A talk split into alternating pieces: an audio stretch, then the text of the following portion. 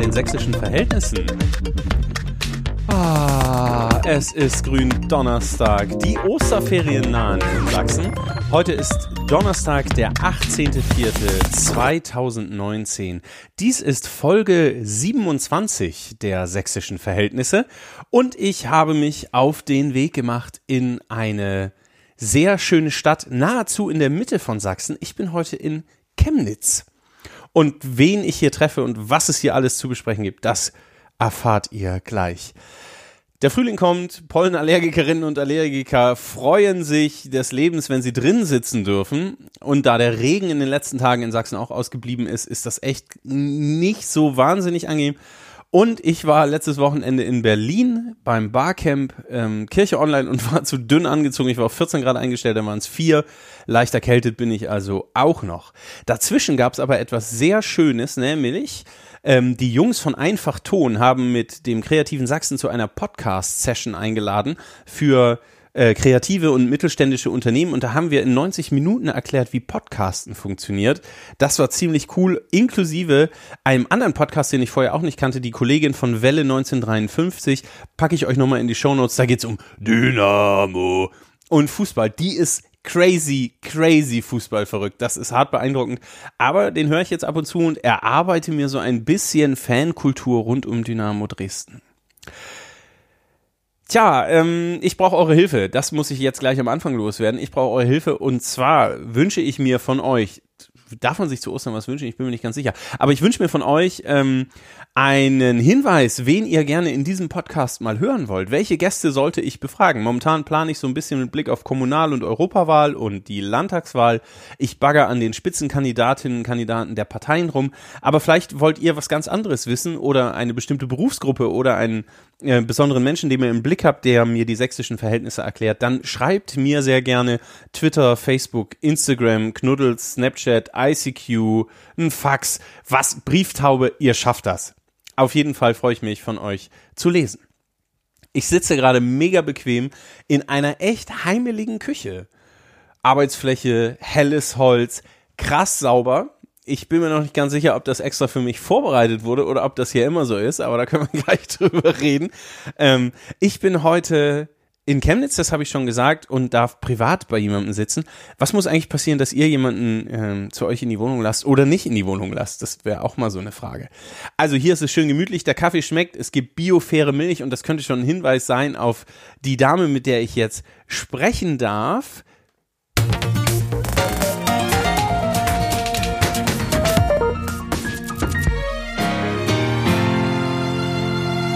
Dinge, die Sie noch nicht über Kathleen Kuhfuß gewusst haben. Kathleen Kuhfuß ist waschechte Karl-Marx-Städterin. Für Menschen, die jetzt nicht wissen, was das ist, erklären wir gleich. Sie ist Leiterin des Kinder- und Jugendnotdienstes hier in Chemnitz. Sie ähm, hat Sozialpädagogik studiert und Sozialmanagement studiert.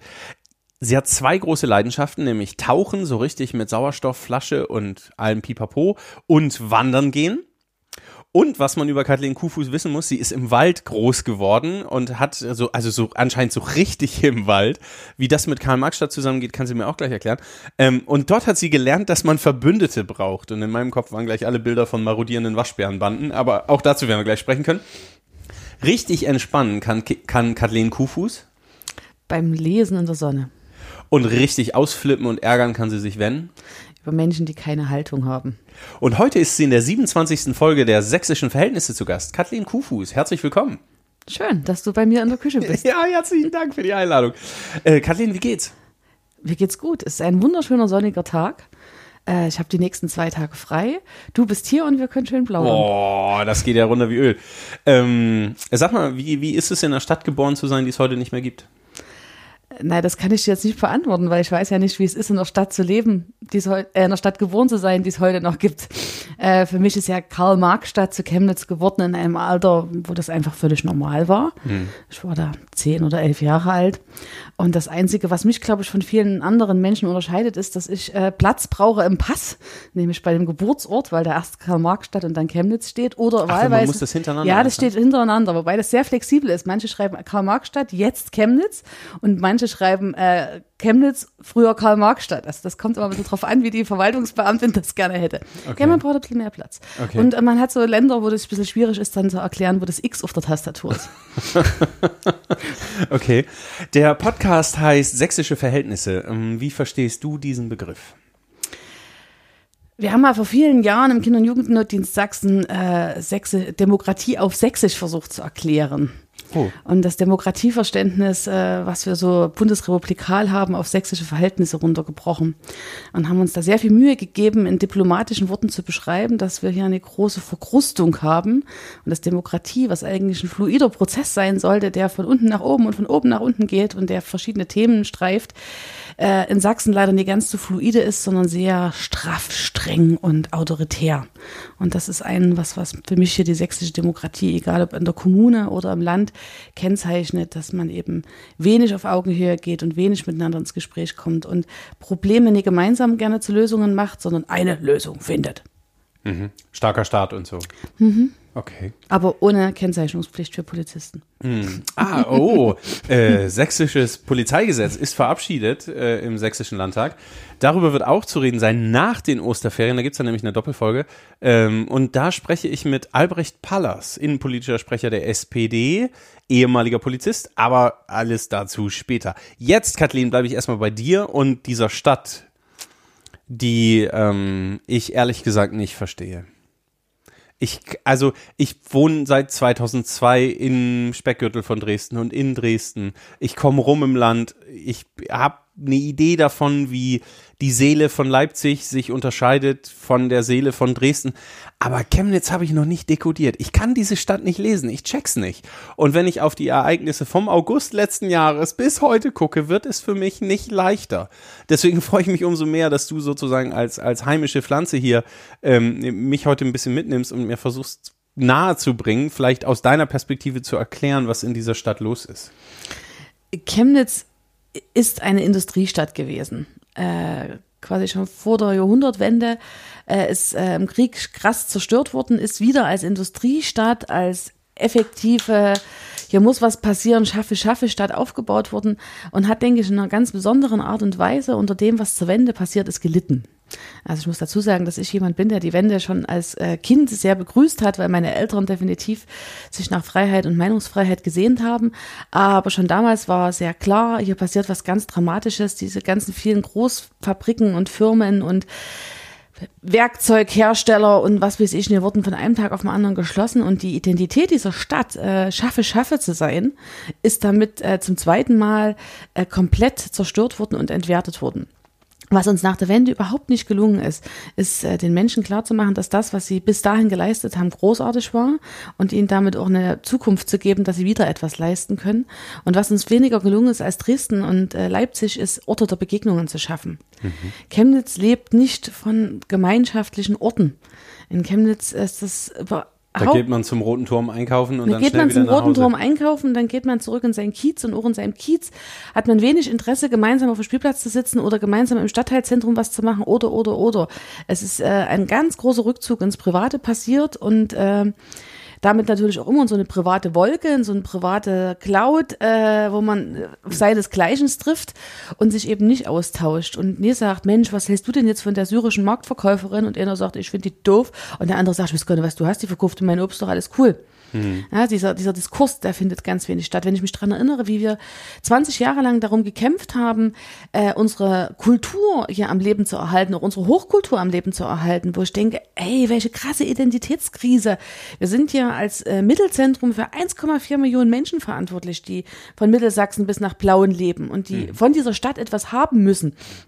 So, natürlich brauchen wir ein Fünf-Sparten, äh, Schauspiel, Theater, Oper. Äh, das war aber so lange in dieser Stadtgesellschaft äh, so umkämpft, dass das zum Leben dazugehört. Okay. Dass ein Bereich natürlich Wirtschaft ist, dass irgendwo jemand was erwirtschaftet und dass man auch Startups hat und ähnliches, aber dass es auch eine Lebenskultur braucht. Startups aus Chemnitz. Ja, uns geht's wirtschaftlich richtig gut. Wir haben äh, eines der höchsten Bruttosozialprodukte in Sachsen. Ja, krass. Und wir haben eine TU, die einen unglaublichen Forschungshype äh, verursacht hat und haben äh, mittlerweile mehrere Start-up-Center auch rund um diese technische Universität. Aber auch wieder ein gutes äh, Beispiel. Wir haben eben eine technische Universität, die ganz viele Ingenieursstudiengänge hat, die ganz viel herausbringen, was die Welt braucht und manches vielleicht, was die Welt auch nicht braucht. Aber wir haben eben ganz, ganz wenig Lehrstühle, die sich äh, mit gesellschaftspolitischen Zusammenhängen beschäftigen. Mhm. Oder die, mhm. äh, wir haben jetzt wieder die Grundschulausbildung seit, glaube ich, drei Jahren in Chemnitz. Ansonsten okay. gibt es hier keinen Pädagogik-Lehrstuhl. Wir haben einen kleinen, zarten Psychologie-Lehrstuhl. Äh, und das natürlich auch, ähm, ich sag mal so, so ein Informatik-Nerd, ne? Der engagiert sich statistisch gesehen wahrscheinlich nie ganz so sehr als Student in seiner Stadtgesellschaft wie jemand, der soziale Arbeit studiert oder Lehramt oder Soziologie. Mhm. Okay.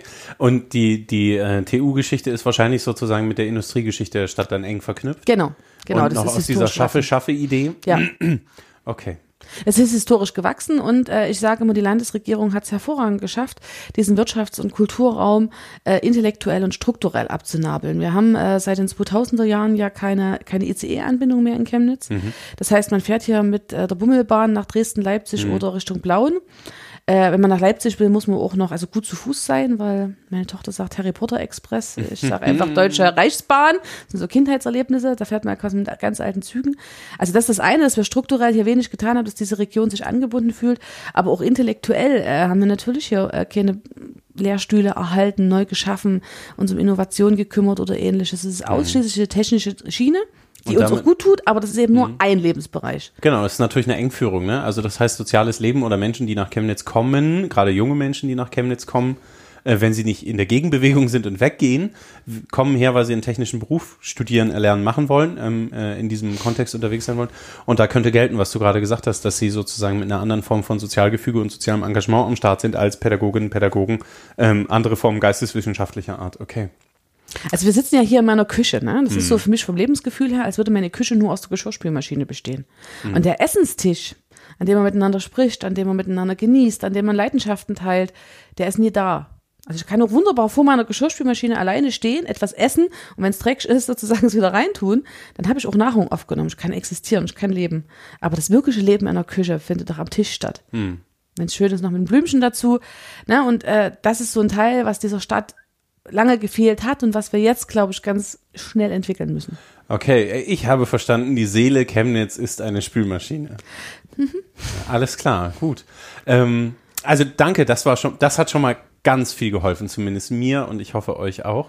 Ähm, ich würde gerne ein bisschen in die jüngere Geschichte äh, Chemnitzens, wie sagt man Chemnitzens? Chemnitz? In die jüngere Geschichte von, von Chemnitz. Von Chemnitz. Da kann da einfach ein Wort einfügen. In die jüngere Geschichte von Chemnitz gucken. Ähm, und äh, zoome, wie wahrscheinlich ganz viele Menschen, die versuchen zu verstehen, was in Chemnitz gerade geht, auf die Nacht zum 26.08.2018. Meines Eindruckes nach ist die Stadt in der Außenperspektive seitdem gar nicht so richtig ähm, zur Ruhe gekommen. Was da genau passiert ist, das werden wir gleich rekapitulieren. Wie nimmst du denn momentan die Stimmung in der Stadt wahr? Ähm, ich glaube, ein Großteil der Chemnitzer sind sehr angestrengt und sehr genervt von dieser Berichterstattung und darauf, dass ausschließlich der Fokus darauf gelegt wird. Und es gab natürlich auch sehr viel spöttische Kommentare und Medienberichterstattung, die jetzt dem Selbstwert des Chemnitzers, der Demokrat ist, nie gut getan hat. Auf der anderen Seite erlebe ich auch Bagatellisierung, also so nach dem Motto, das passiert woanders auch, da redet bloß niemand drüber. Und im Großen und Ganzen versucht diese Stadt, glaube ich, bis auf einige Veranstaltungsformate einfach weiterzuleben. Und man kann sich die spöttische Frage stellen, wann eigentlich das nächste Ereignis kommt, was mhm. so dramatisch ist, dass wir wieder deutschlandweit im Fokus stehen. Ähm, aus Bericht oder aus ähm, Begegnungen mit äh, Pressevertretern habe ich so das Gefühl, dass äh, die regionale Presse, die sächsische Presse versucht, ähm, das sehr unaufgeregt, um dir zu sagen, wirklich zu bagatellisieren. Die äh, überregionale Presse sich gerade in so einem Abwägungsprozess befindet, ob sie wirklich das, was sie so rausrecherchiert, immer gleich publik macht. Mhm weil hier schon Dinge auch anders sind und Verstrickungen anders sind als in anderen Städten. Oder ob sie es für sich behält, äh, um auch keine weitere Werbung zu machen für das rechte Milieu.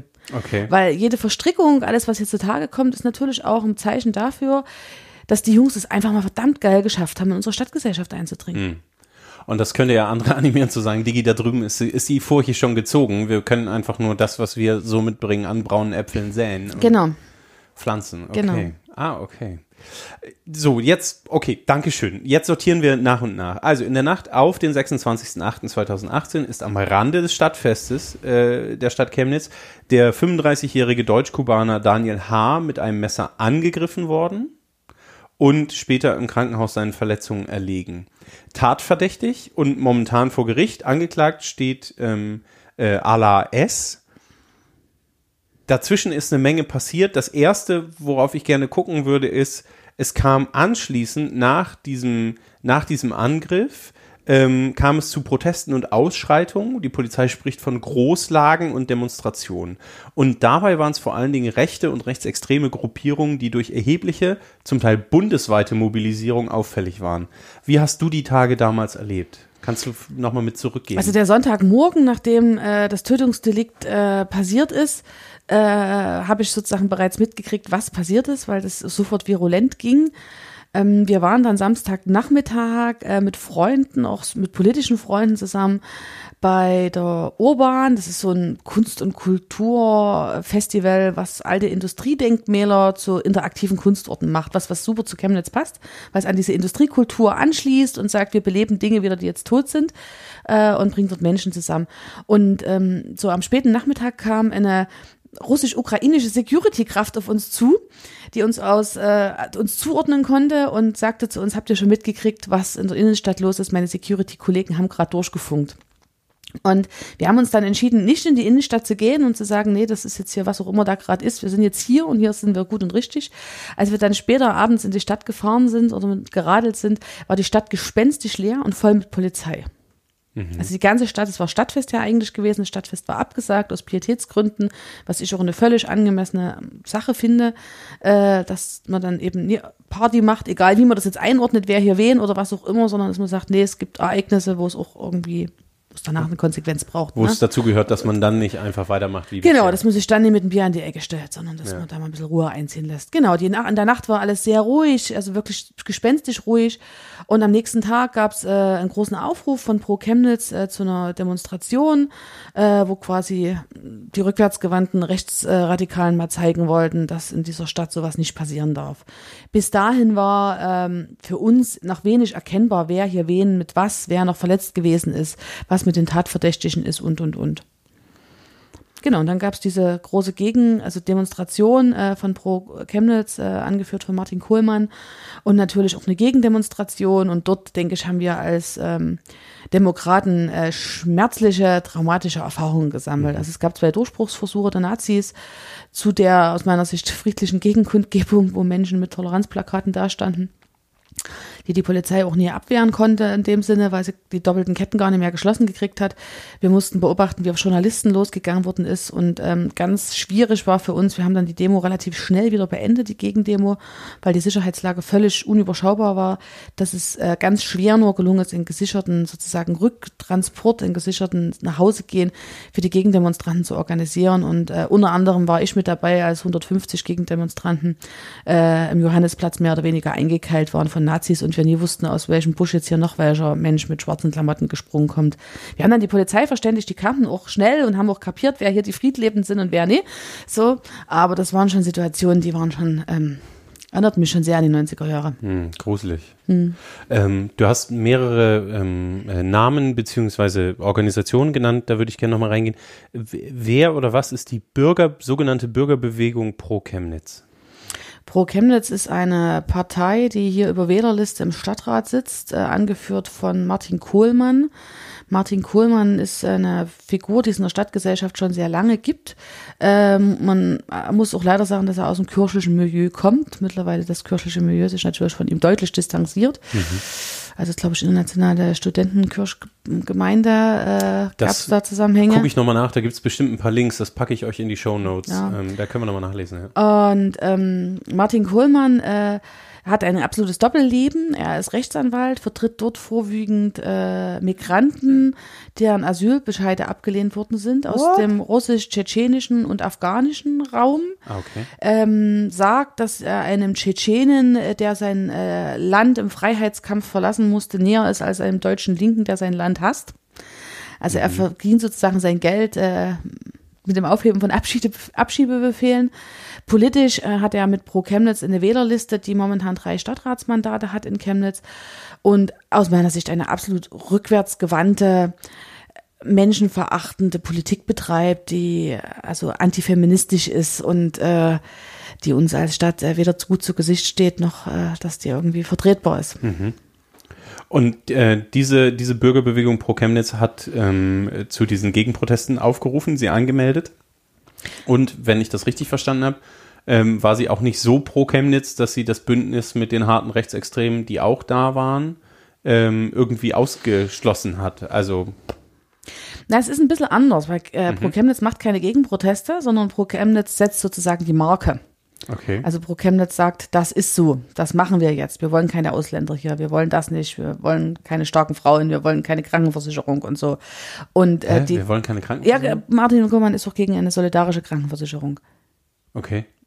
Ähm, Ähm, okay. Ja, ja okay. und wir, also sozusagen die, die, Demokraten, machen dann die Gegenproteste dagegen. Mhm. Also die Welt ist soweit schon ein Stück weit umgekehrt, Mhm. ne? dass wir uns hinstellen und sagen, wir leben aber in einem Staat, der für Freiheit steht, für Meinungsfreiheit steht, für Krankenversicherung und was Mhm. weiß ich nicht so. Ja, ähm, Also das Prinzip der Solidargemeinschaft, auf dem ja auch die Krankenkassen letzten Endes beruhen, ähm, ist schon ziemlich dick in die Grundfesten der Bundesrepublik Deutschland eingeschrieben. Nein, es ist bei Pro Chemnitz so nicht. Pro Chemnitz, also ich hatte, also Pro Chemnitz hat ja viele Wochen lang immer montags noch äh, Demo angemeldet gehabt, so bis in den, glaube ich, Oktober hinein, also bis es dann so kalt wurde, dass man keine Lust mehr hat auf die Das Straße. heißt, Pro Chemnitz ähm, montags am Karl-Marx-Monument ähm, sogenannte, äh, äh, wie hießen sie, C-Gida erst, dann Erzgida, sind es die? ja, ja, Also der P-Gida-Ableger in Anführungszeichen von Chemnitz. genau. Und jetzt hat das sozusagen Pro Chemnitz fest übernommen. Ah, Das okay. ist sozusagen fest in der Hand von Pro Chemnitz Alles gewesen. klar.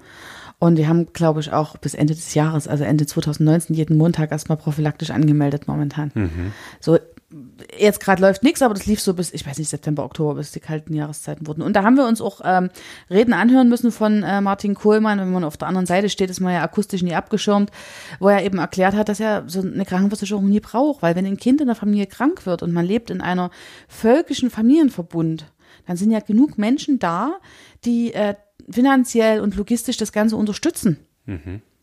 Also, ne? Wenn wir alle eine Großfamilie haben und in Mehrgenerationsgemeinschaften leben, dann brauchst du ja diese ganz großen solidarischen Schirm, der ja von einigen, an Ausführungszeichen, Schmarotzern nur ausgenutzt wird, den brauchst du ja nie. Okay, aber äh, also von dem Kontext der Überalterung der Gesellschaft hat Herr Kohlmann möglicherweise auch schon gehört. Also das, ähm, Das weiß ich nicht, so intensiv kommen wir nie ins Gespräch. okay. Kennt ihr euch? Ähm, also wir können uns gegenseitig zuordnen. Äh, wir, also ich würde nie auf die Idee kommen, ihn zu grüßen und ich glaube, es hat sich auch rumgesprochen, dass ich so einige von den Herren, egal ob AfD oder Pro Chemnitz, meine Hand leider nicht zur Verfügung stelle. Okay, äh, äh, ja, da, danke. Das führt aber gleich zur nächsten Frage. Wie würdest du Pro Chemnitz äh, im Verhältnis zur AfD einsortieren? Ja, das ist ein bisschen diffizil momentan. Also äh, in den Ereignissen nach dem August 2018 ähm, war man sich relativ einig. Also sind ja auch zusammen demonstriert, haben zusammen äh, in Runden gestanden, wo äh, Menschen Reflexe, Reflexprobleme mit ihrem rechten Arm hatten. Ähm, jetzt ging es um die Listenaufstellung zur Kommunalwahl. Da hat man schon im Vorfeld gemerkt, dass sie sozusagen da ein bisschen Beef hat. Also wir haben das auch gemerkt, weil es Rücktritte gab bei Pro Chemnitz aus der Fraktion und dann ist jemand von der AfD-Fraktion zu Pro Aha. Chemnitz gewechselt, um Fraktionsstatus zu erhalten und so. Also ich denke, die Listenaufstellung zur Kommunalwahl war für die eine ganz schwierige Angelegenheit, weil so viele Rechte, die jetzt wirklich ihr Gesicht rausstrecken wollen, gab es dann doch nie und die auch vielleicht äh, noch was artikulieren, was man zumuten kann. Ähm, insgesamt stehen die sich sehr nah. Okay. Also die politische, politische Linie ist da klar und man versucht natürlich Abgrenzungen zu machen, aber ich könnte mir vorstellen, dass die auch gut mal ein Bier zusammen trinken. Okay. Oder in einem WhatsApp-Chat miteinander klären, was wer wie wo sagt. Ähm, der WhatsApp-Chat wäre dann aber auch das nächste Stichwort. Es kursierten einen Haufen Falschmeldungen über einen möglichen Tathergang, äh, dass die, die, also so, sozusagen der, den, den, der dickste Fisch, den ich jetzt auch, das ist ja immer mit Falschmeldungen so, wenn man sie entzaubern will, muss man sie erstmal wiederholen. Das ist, also deswegen funktionieren Fake News so gut. Das finde ich auch hart faszinierend, aber ich habe noch keine Idee, wie man das anders lösen könnte. Ähm, äh, die, die am weitest reichende Behauptung war, dass es auch um äh, im, im Rahmen des Tathergangs sozusagen um Belästigung einer Frau gegangen wäre und ähm, der das Opfer ähm, ja nur der Frau Schützen zur Seite gesprungen ist, sozusagen. Das war dann die Geschichte, die aufgebaut wurde gegen den, gegen den äh, bösen Asylbewerber. Ähm, und damals hat dann noch ein Justizbeamter den Haftbefehl gegen den damals Beschuldigten Yusuf A. fotografiert und per WhatsApp verschickt. Und das ist dann, das hat dann eine richtige Welle gemacht. Äh, Lutz Bachmann hat das Ding geteilt und verschiedene andere äh, im, im äh, rechts, rechtspopulistisch, rechtsextremen Milieu haben das geteilt. Jetzt aktuell steht der Beamte vor Gericht wegen diesem Vergehen, aber es wird auch noch wegen weiteren ähm, äh, Vergehen gegen ihn äh, ermittelt, unter anderem wegen ungerechtfertigten Handgreiflichkeiten gegenüber ausländischen Häftlingen in Justizvollzugsanstalten. Du bist ähm, Demo erprobt, äh, bist äh, für einige Demonstrationen ähm, Kontakt- und Ansprechpartnerin für die sächsischen Polizisten und Polizisten, die hier dabei sind, für das Ordnungsamt. Ähm, sag mal, hat der, hat der sächsische Rechtsapparat eine, eine rechte Schlagseite? Bevor ich die rechte Schlagseite beantworten möchte, äh, muss ich ganz kurz. Musst du mal über was ganz muss, anderes Nee, reden. muss ich mal drauf zurückkommen. Also wenn, wenn Nazis äh, über Social Media äh, einen Konflikt beginnen, damit schildern, dass sie einer Frau schützend beigesprungen sind, dann fange ich schon immer an, sehr kritisch nachzudenken. Ja. ja. So, also das, äh, dieses, dieses Stereotypen, wir müssen unsere Frauen und Kinder retten, Ja, aber hallo. da, da geht bei mir dann schon mal die dritte Sphäre im Hirnchen an. So. Okay, ja, ja, also Das- kann, kann ich verstehen, aber verkauft sich ja gut. Ja, Also ja, das na klar, verkauft sich ist ja, gut, das aber ist ja, das ist ja Clickbaiting. Das ist wie äh, Also- Kinderschokolade ist gesund. Ja, was Sie jetzt lesen werden, wird Ihr Leben verändern. Was? Ja, ich ja, muss. genau. Ja, so. ja, aber Gegen so, Bauchfett. danke. Ich meinte meins. Ach, na, okay. Darüber, gut, Gut, okay, zurück zur rechten Schlagseite. Unbedingt. Oh Gott, oh Gott, oh Also- Gott, oh Gott. Organisationen sind ja in einem ständigen Entwicklungsprozess. Und ähm, das, was ich erlebt habe seit den 90er Jahren bis heute, äh, was die sächsische Polizei angeht, würde ich gerne unter einen sehr positiven Schirm stellen. Also heute äh, mit Polizei als Koop äh, eine, eine Demonstration abzusprechen, äh, passiert schon fast auf Augenhöhe, ähm, wenn man sich an so ein paar Regularien hält und äh, ist eine also man ist sich auch einig zwischen den Polizisten und uns, dass es ein demokratisches Grundrecht ist. Das war in den 90er Jahren schon anders. Da waren wir die kleinen, doofen, idiotischen Bittsteller. So, und haben auch als Demo-Teilnehmer äh, in völlig deeskalierten Situationen Gewalt erfahren, die völlig uneinordnbar war. Äh, das, das erlebe ich schon anders. Ich erlebe aber natürlich auch, dass es sehr davon geprägt ist, mit wem man dort arbeitet. Bei der Polizei gibt es lupenreine Demokraten und Humanisten.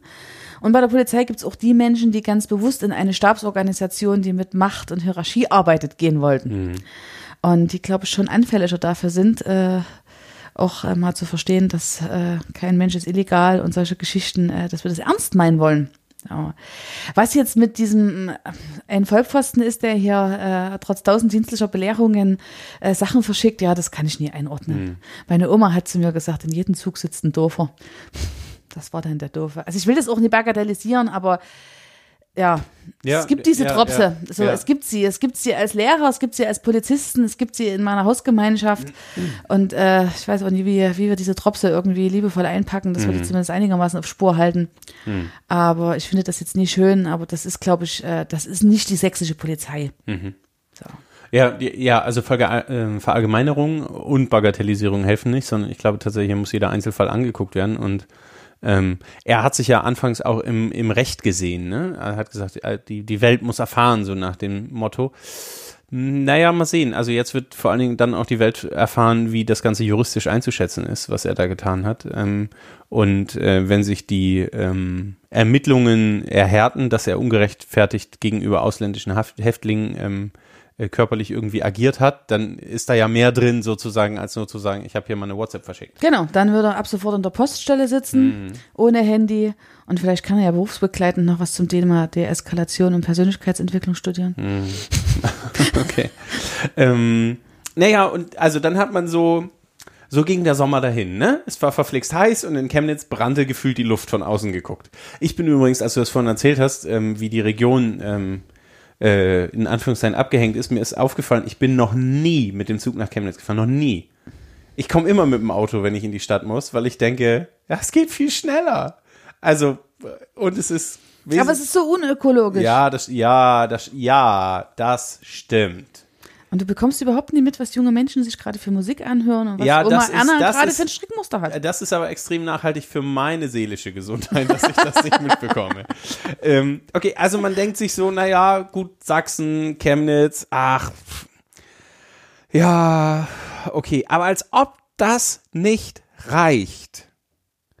Also ich habe wirklich gedacht, hier hat ein Autor von Gute Zeiten, Schlechte Zeiten oder irgendeiner anderen komischen Soap, hat richtig eingepichelt und gesagt, die Stadt, die mache ich fertig. Weil dann passierte etwas, was ich noch nicht verstanden habe und da möchte ich auch gerne mit dir drüber reden.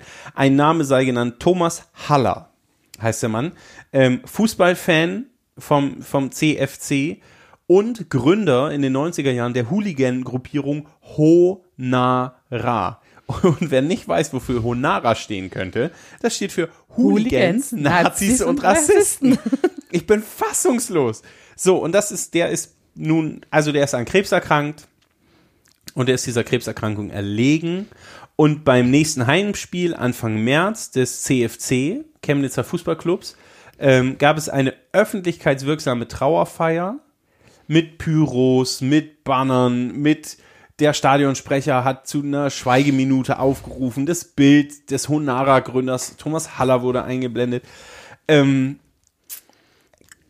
das blieb nicht ohne Folgen. Also beim CFC sind einige äh, Posten gerade noch frei. Der Hauptsponsor, die, ich glaube, Ostsächsische Sparkasse, zieht sich, also hatte wahrscheinlich ohnehin geplant, sich zurückzuziehen, zumindest ist das offen, also Kommunikationssprech, hat sich äh, mit Stand dann aus dem Sponsoring rausgezogen. Ähm, Anschließend gab es zum, zur, zur Beisetzung gab es einen Trauermarsch durch die Stadt, ein Spalier mit knapp 1000 Teilnehmenden, ganz viele in schwarz gekleidet. Thomas Haller war Inhaber einer Sicherheitsfirma, Haller Security. Die waren bis 2017, haben die die Spiele des CFC ähm, abgesichert. Dann noch ein paar Jahre mehr das Stadtfest in Chemnitz. Also krass eng eingebunden in, in, in zwei dicke gesellschaftliche Player, nämlich Fußball und ähm, das größte Bürgerfest, Stadtfest in dieser Stadt. Äh, Wie, wie geht sowas? Wie kommen solche Verflechtungen zustande? Ein Mensch, der, der einen Hooligan-Dingsbums, tralala, äh, Hooligans, Nazis, Rassisten gegründet hat. Also wir bringen Thomas Haller und äh, seine äh, Struktur ja auch noch im Zusammenhang mit äh, dem Mord an dem Punk in Nimbach-Oberfrohna. Äh, der sozusagen oh äh, nie hab- wirklich, die, nie wirklich so, Danke, weil alle, ich- alle Zeugen nichts mehr sagen wollten, irgendwann aufgelöst worden ist. Was an dem Beispiel äh, der Haller Security sehr deutlich wird, ist, dass es eine absolute Vernetzung aus äh, der rechtsextremen Szene und der Wirtschaft gibt. Und die rechtsextreme Szene äh, ist so gut in Wirtschaft eingetaktet, dass sie einfach auch immer über Geld verfügt. Wir müssen uns ja jetzt auch mal angucken, was äh, die in den Wahlkampf stecken können. Wie viele Plakate von Pro Chemnitz hier schon wieder in Chemnitz hängen. Dass wir schon wieder Plakate vom dritten Weg, die hier sozusagen auf der Europawählerliste, also Europawählerliste ausschließlich stehen, wir aus Chemnitz haben und, und, und. Also die Nazis haben ohne Ende Kohle. So, die haben auch, also ne, ich will das jetzt gar nicht weiter ausziehen. Das heißt, die haben irgendwo Geldquellen und diese Geldquellen sind diese Wirtschaftskreisläufe, in denen die sich in den wilden äh, Wendejahren und Nachwendejahren hineingebastelt haben. Und ähm, ich weiß nicht, ob das in anderen Städten anders ist, da habe ich keine Ahnung. Aber hier hat man, glaube ich, lange äh, Kompromisse gemacht, weil die Menschen, die äh, in der Stadtverwaltung und in Politik in Verantwortung waren, nicht die Haltung hatten zu sagen, wir springen nicht über jedes Stöckchen. Äh, nie jede Möglichkeit, die Chemnitzer Wirtschaft zu fördern, machen wir mit, wenn sie nie demokratisch auf einem okayen Weg ist. So. Und die Verknüpfung, die wir mit der Security haben, die, also wir wissen das seit vielen, vielen Jahren. Also es ist nichts, was jetzt überrascht. Gar nichts. Echt? Das ist überhaupt nicht überraschend. Dass Also so. ich habe ich hab meinen, meinen Unterkiefer einsammeln müssen, weil er so weit runtergefallen ist. Also ich, das, ich pack meine Recherchen in die Shownotes, da könnt ihr das nochmal nachlesen. Ich finde das echt gigantisch. Ich kenne das aus meinen, äh, sag ich mal, wilden Jugendjahren, dass es viele Veranstaltungsorte gibt, zu denen ich nicht hingegangen bin, weil mich dort die Security entweder nicht reingelassen hätte oder nie friedlich wieder rausgelassen hätte. Die Also Security. Gibt, ja, da gibt's noch mehr Security-Unternehmen, die am Ende alle irgendwo zusammenführen, die äh, über viele Jahre hinweg hier große Macht hatten, was äh, junge Menschen so getrieben haben und nicht getrieben haben. Mhm. Und die Macht hatten die, weil die alle, die gefährlich waren, also sag ich mal, aggressive Angestellt haben. Nazis angestellt haben. Oh.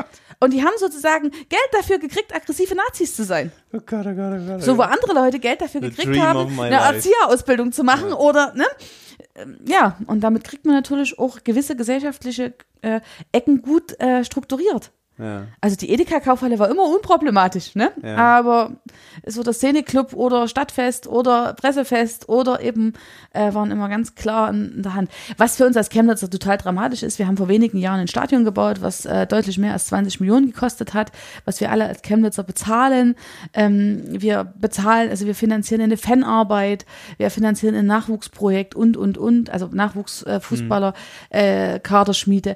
Und äh, das sind Sachen, die, die, die schmerzen natürlich auch parallel noch ganz sehr, dass wir dort äh, die Dinge, äh, sowohl die Immobilie als auch die, die Leistungen, die Dienstleistungen, ähm, nie wirklich äh, das Gefühl haben, das trifft, das hilft unserer Gesellschaft, das hilft unserer Demokratie, das sind Werte, die wir gemeinsam haben. Also ich war nie, nie groß in diesem Stadion gewesen, das ist nie mein Lebensort, aber ich kann das total gut akzeptieren, dass es da Menschen gibt, die das ganz wichtig finden. Fußball. Und die diese Bühne brauchen und dass diese Bühne eben leider das Doppelte kostet wie eine tolle Schwimmhalle, ja, hm, ist halt so, ne, kann ich jetzt gar nicht, mag ich mich gar nicht so damit beschäftigen, das einzuordnen. Aber dass dort Dinge passieren, die antidemokratisch sind, also quasi aus unseren Steuergeldern heraus, das macht mich schon hochaggressiv. Naja, bei Recherchen des MDR ist auch rausgekommen, dass Haller Security als Subunternehmen immer noch beim Ja. CFC ähm, Ja. tätig ist. Also Ja. die Security, die deren zusammen mit, mit denen man die Zusammenarbeit 2007 beendet hat, die ist dann über Subunternehmerverträge, also sind dieselben Jungs wieder reingekommen. Ja. Krass. Und dieselben Jungs, die äh, diese Harlot Celebration gemacht haben, äh, die ja immer noch kein Stadionverbot haben, soweit ich weiß. Also das sind ja auch Mittel, die da überhaupt nie ausgeschöpft werden. Das machen ja andere Fußballvereine schon auch anders. Ähm, sind diejenigen, die 14 Tage später beim nächsten Heimspiel ein Fairplay und Antirassismus-T-Shirt in die Hand gedrückt haben und in den nächsten besten äh, Schlammloch äh, versenkt haben. Ne? Also wir können ja auch nicht davon ausgehen, dass diese Ereignisse zu einem großen Umdenken führen. Und momentan diskutieren wir so zwei Dinge. Zum einen wirklich den CFC aus diesem Stadion rauszunehmen und dem anderen ligatauglichen Verein, den wir in Chemnitz haben, der auf sehr kleinem Niveau spielt.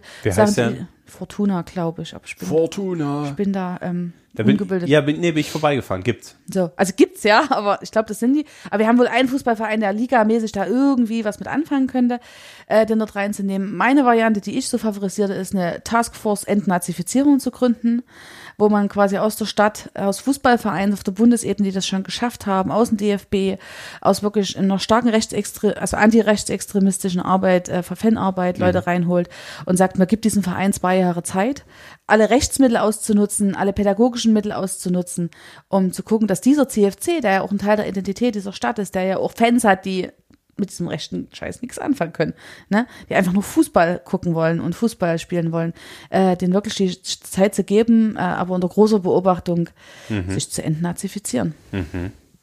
Ähm, Stichwort Nazis. Ähm, du hast gesagt, der dritte Weg plakatiert hier auch. Äh, ich pack noch mal Details zum dritten Weg in die Shownotes, aber was ist der dritte Weg? Der dritte Weg ist eine Wählervereinigung, die vom Bundesverfassungsschutz als rechtsextrem eingestuft wird. Die hat ihre ähm, Hotspot in Plauen und ihr vordringliches Einzugsgebiet ist das Vogtland. Und sie versucht aber immer wieder die Grenzen auch in Chemnitz auszutesten. Wir hatten letztes Jahr zum 1. Mai einen großen Aufmarsch des dritten Weges. Gespenstisch, also geschichtliche Assoziationen lagen Auf der Hand. also auf der Straße quasi. Also Ja. das war, ja. Ähm, Und jetzt haben wir die Situation, dass der dritte Weg seit vorigen Freitag äh, Chemnitz plakatiert. Also mit wenigen Plakaten. Wir reden jetzt hier nie von der Schwemme, aber mit Plakaten, die ähm, aus meiner Sicht also äh, überhaupt nicht gehen und jede Grenze überschreiten. Man stelle sich einen Laternenmast vor. Hm, Ja, habe ich gesehen. Ein ja. düsteres Plakat äh, und auf dem Plakat steht reserviert für Volksverräter. Hm.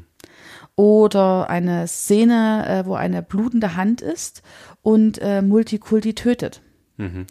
Die Plakate zu den Volksverrätern haben wir jetzt äh, über die Stadtverwaltung äh, von der Straße bekommen. Ähm, ich sage mal so, das muss schneller gehen, da müssen wir besser werden. Am Ende hat es nur funktioniert, weil äh, ganz viele engagierte Chemnitzerinnen und Chemnitzer Online-Anzeigen gemacht haben und man damit sozusagen sagen konnte, der öffentliche Frieden ist gefährdet. Also es ging nie am Ende nie um das Abhängen genau dieses Plakates, sondern darum, dass der öffentliche Frieden gefährdet ist. Das können wir jetzt mit allen anderen Plakaten des dritten Wegs, glaube ich, genauso tun. Wird nur passieren, wenn wir wieder alle Anzeigen machen. Und der Abstimmungsprozess, der darf bitte nie wieder äh, vier Tage dauern zwischen äh, Stadtverwaltung, Staatsanwaltschaft und Polizei. Das muss schneller gehen. Dazu packe ich euch nochmal die Presseerklärung der Stadt Chemnitz dazu in die Shownotes. Die habe ich auch im, äh, äh, am Wochenende gelesen. Ne, gestern habe ich sie gelesen. Äh, die haben die Plakate jetzt erstmal gesichert, sozusagen zur Beweisaufnahme ähm, und zur Wahrung des öffentlichen Friedens. Wie das genau funktioniert, ähm, wer das im Detail wissen will, was das bedeutet, wenn, wenn etwas gegen den öffentlichen Frieden verstößt, das packe ich auch noch, oder den öffentlichen Frieden, gesellschaftlichen Frieden gefährdet, das packe ich euch ebenfalls in die Show Notes. Ähm, könnt ihr euch nochmal in Ruhe durchklicken und lesen. Ähm, Kathleen, du arbeitest beruflich beim Kinder- und Jugendnotdienst in Chemnitz. Ich würde gerne den Fokus ein bisschen verschieben. Ich mache ja auch Jugendarbeit. Welche Erfahrungen machst du bei in, in deinem Job als Leiterin des Kinder- und Jugendnotdienstes in dieser Stadt? Also einen Kinder- und Jugendnotdienst leiten ist eine ganz wunderbare Aufgabe, weil man immer für die Schön, wenn das der erste Satz ist, ist super. es, weil man für Kinder und Jugendliche in einer Situation da sein kann, wo es einfach brennt, wo es kocht, wo Krise ist, wo es nicht schön ist. Und das ist auch was, wo ich sage, dafür liebe ich diesen Staat, ich liebe den für viele Dinge, aber dafür liebe ich diesen Staat, dass er sich solche Sachen sozusagen schon vor vielen Jahrzehnten hat einfallen lassen, dass es solche Organisationen und Systeme braucht. Äh, wir sind ein ganz großes Haus, ich glaube sogar die größte sächsische Inobhutnahmeeinrichtung, die es so zentral noch gibt. Was ist, was ist eine Inobhutnahme? in Obhutnahme ist, also zu uns kommen Kinder und Jugendliche, die aus verschiedenen Gründen aus der Familie herausgenommen werden müssen, entweder weil sie vernachlässigt sind, weil man Drogen und Gewalt nicht mehr ertragen kann. Oder, oder, das sind eher die kleineren und die größeren, das sind die Jugendlichen, die äh, nicht mehr bei ihrer Familie oder dort, wo sie gerade sind, sein wollen. Manche auch, die gar nichts mehr von uns wollen. Okay. Also, na, die sehr schon aufgegeben haben und frustriert sind. Äh, eine große Mischung zwischen 0 und 18, Deutsch, nicht Deutsch. Wir nehmen auch alle unbegleiteten minderjährigen Asylsuchenden für den Bezirk Chemnitz auf. Also eine ganz große Mischung an gesellschaftlichen Problemen, die bei uns ankommen. Es ist so ein, also man kann da total gut gucken, was so gerade abgeht. Ähm, wir nehmen natürlich immer die Kinder und Jugendlichen auf, für die sich am Ende niemand verantwortlich fühlt. Also ganz viele, sage ich mal, sozial normal aufgestellte Familien, wenn es da im Nachbarhaus eine Krise gibt und die Mutti ist äh, im Krankenhaus und der Papa, keine Ahnung, kann gerade die zwei Kinder nicht betreuen, dann wird ein gemeinschaftliches Umfeld sich darum kümmern. Die Kinder werden nie zu uns kommen. Ne? Auch wenn es große Adoleszenz-, Pubertätskonflikte gibt und es gerade bei Mama und Papa überhaupt nicht mehr geht, da gibt es meistens in vielen normalen Familien eine Oma, die sagt, jetzt komm mal 14 Tage zu mir. Komm, entspannt euch mal alle. Und ich habe die Kinder und Jugendlichen, wo keiner da ist, der sagt, komm, entspannt euch mal alle, wohnen Okay. mal bei mir. Ne? Von daher ist das äh, sozusagen schon auch natürlich ein bisschen die ganz schwierigen Verhältnisse, die wir da haben. Ja, was ich politisch so sagen kann, ist, ist es gesetzlich eine ganz tolle äh, Sache, dass es so eine Einrichtung gibt. Wir sind permanent überbelegt, wir sind permanent an Belastungsgrenzen Ja, und die größte Herausforderung für mich und meine Mitarbeiter ist immer noch ein freies Bett zu finden, immer noch eine freie Minute zu finden und einen guten Geist zu finden, um das Ganze gut zu strukturieren. Und das, was für uns alle zusammen am schwersten zu ertragen ist, ist, dass wir in einem ganz reichen Land leben und auch in einer reichen Stadt leben äh, und dass diese Auswirkungen, die wirklich an der Stelle diejenigen treffen, denen es am beschissensten gerade geht, aus meiner ganz persönlichen Sicht wirklich falsche Prioritätensetzung ist. Von, auch von Menschen, die sich nicht vorstellen können, selber mal in eine Notlage zu kommen. Also dort müssen wir ein Stück weg von so einer Machtarroganz und hin zu einer Menschlichkeit und zu sagen, ja, wir müssen Einrichtungen und Institutionen vorhalten dafür, dass es Menschen gibt, die in Krise sind. Ob die in Krise sind, weil sie da selber dran schuld sind oder ne? Klären wir, Maybe. wenn die Krise vorbei ist. Genau. Ja. Krass, ja. Lässt mich nochmal an den Menschen denken, der sagt, wir brauchen keine Krankenversicherung. Ne? Also Ja, mhm. Solidarität funktioniert nur im ganz Großen, alle miteinander. Ja, ja. Also vielen Dank, dass du diesen Job machst und ähm, ich kann mir vorstellen, es ist auch nicht leicht, fröhlich dabei zu bleiben. Wir sind total fröhlich. Ja, ja den Eindruck habe ich. Das, aber Wir das haben auch ist wirklich hart viel Spaß faszinierend zusammen. Für mich. Ja, ja. Also vielen Dank ähm, für diesen Einblick. Ähm, wir werden jetzt etwas spielen, was dir vielleicht nicht so viel Spaß macht. Wir spielen Entscheiden oder Leiden.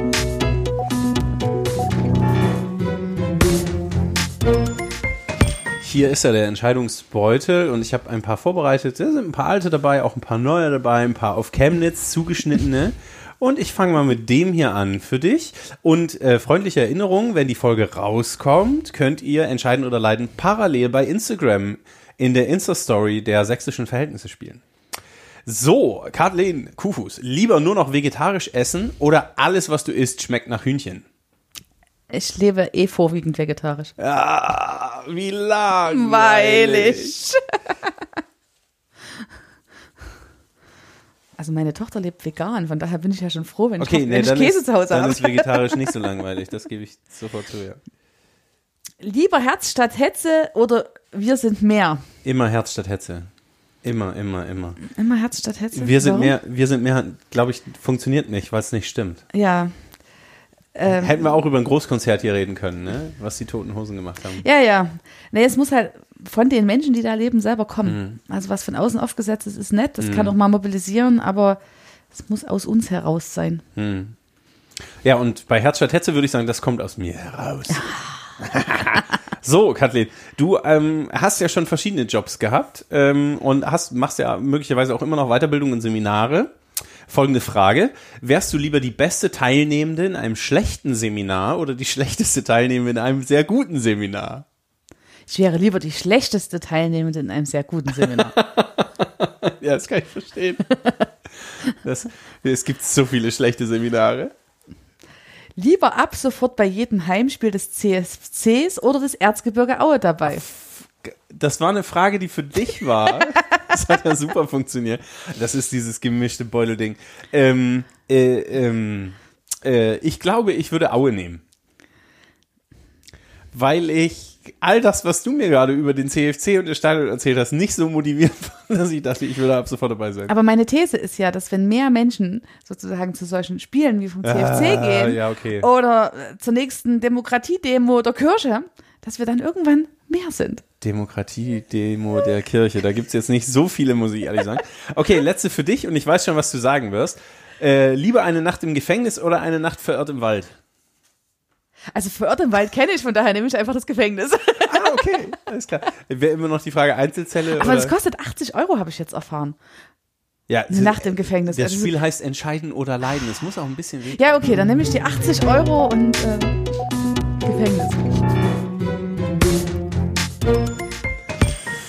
Ah, entscheiden oder leiden. Es geht straff auf das Ende. Zwei Dinge habe ich noch auf der Liste. Eins, am 25.06. 6. Nee, was? 25. Am 26. Am 26.06. ist, Dankeschön, Sonntag, 26.06. ist Europawahl und Kommunalwahl. Was würden werden in Chemnitz? Also am 26.06. ab 17 Uhr bin ich äh, im All-In auf dem Rosenhof in Chemnitz und feiere mit meiner Partei Bündnis 90 Die Grünen einen fulminanten Kommunalwahlsieg, weil die progressiven Kräfte gewonnen haben. Okay. Weil diejenigen, die sich demokratisch unterhaken und vielleicht so das eine oder andere, was ihre Partei ganz speziell ausmacht, mal kurz wegatmen und wir einfach es geschafft haben, dass wir weder pro Chemnitz noch AfD so stark im Kommunalwahlkampf haben.